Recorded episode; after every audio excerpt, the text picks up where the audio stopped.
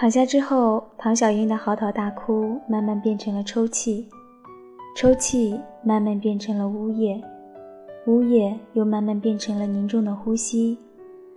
她用手摸了摸自己的额头，发烧了，这一晚上闹的都发烧了。她就那么半迷糊半清醒地躺在那儿，感觉自己在一个嘈杂混乱的世界里飞翔。她飞呀飞。身边尽是一些五颜六色的东西，尖叫的东西，残破的东西。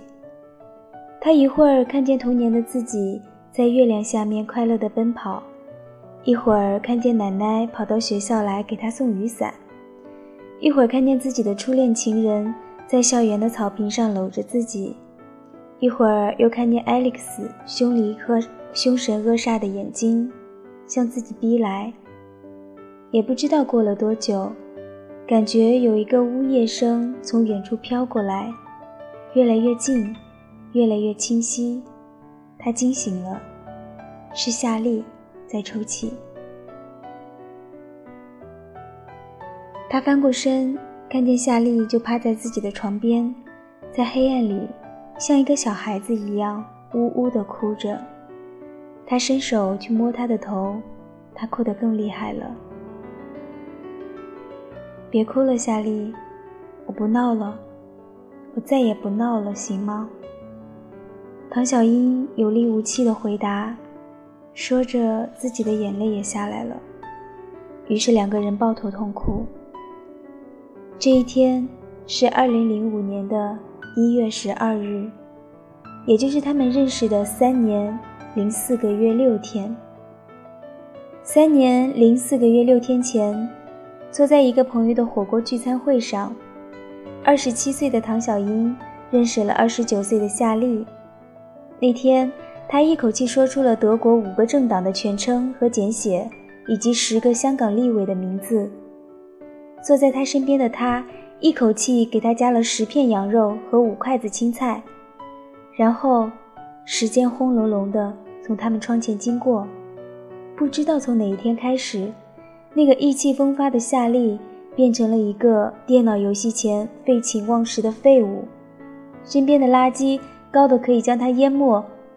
也不知道从什么时候开始，那个活泼开朗的唐小英变得郁郁寡欢，笑容渐渐成了他脸上的稀客，以至于最后他的表情变得像一个化学术语一样，让他不解。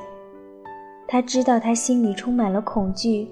但是他不愿面对他的恐惧，正如他知道他心里充满了恐惧，但是他也不愿意面对他的恐惧。这两个在恐惧中坠落的人，就那么日复一日的，慢慢的，撒开了彼此的手。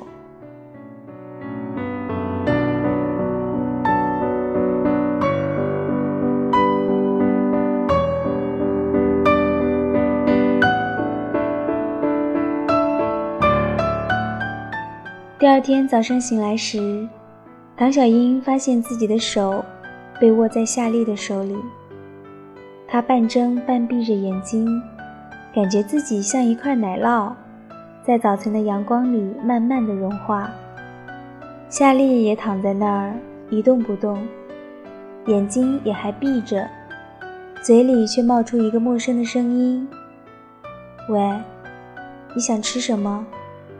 我今天……”陪你到菜场买菜去。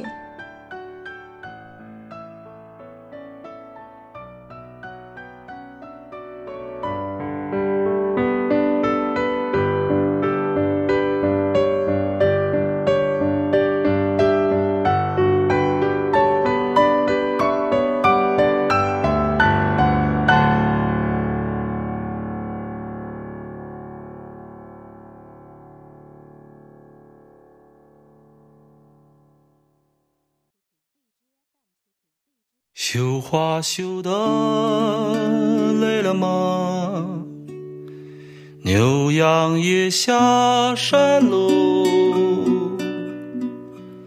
我们烧自己的房子和身体，生起火来。解开霓虹肚带，撒一床雪花白，普天下所有的眼泪，都在你的眼里荡开。没有窗亮着灯，没有人在途中。我们的木窗儿，它唱起了歌，说幸福它走了。我最亲爱的没有，我最亲爱的姐姐，我最可怜的黄蜂，我屋旁的小白菜。日子快到头了，果子也熟透了，我们最后一次收割对方，从此仇深似海。从此你去你的未来，从此我去我的未来，从此在彼此的梦境里虚幻的徘徊。徘徊在你的未来，徘徊在我的未来，徘徊在水里、火里、汤里，冒着热气，期待，期待更好的人到来，期待更美的人到来，期待我们往日的灵魂附体，他重新回来，更好的人到来，期待更美的人到来，期待我们往日的灵魂附体，他重新回来，期待更好的人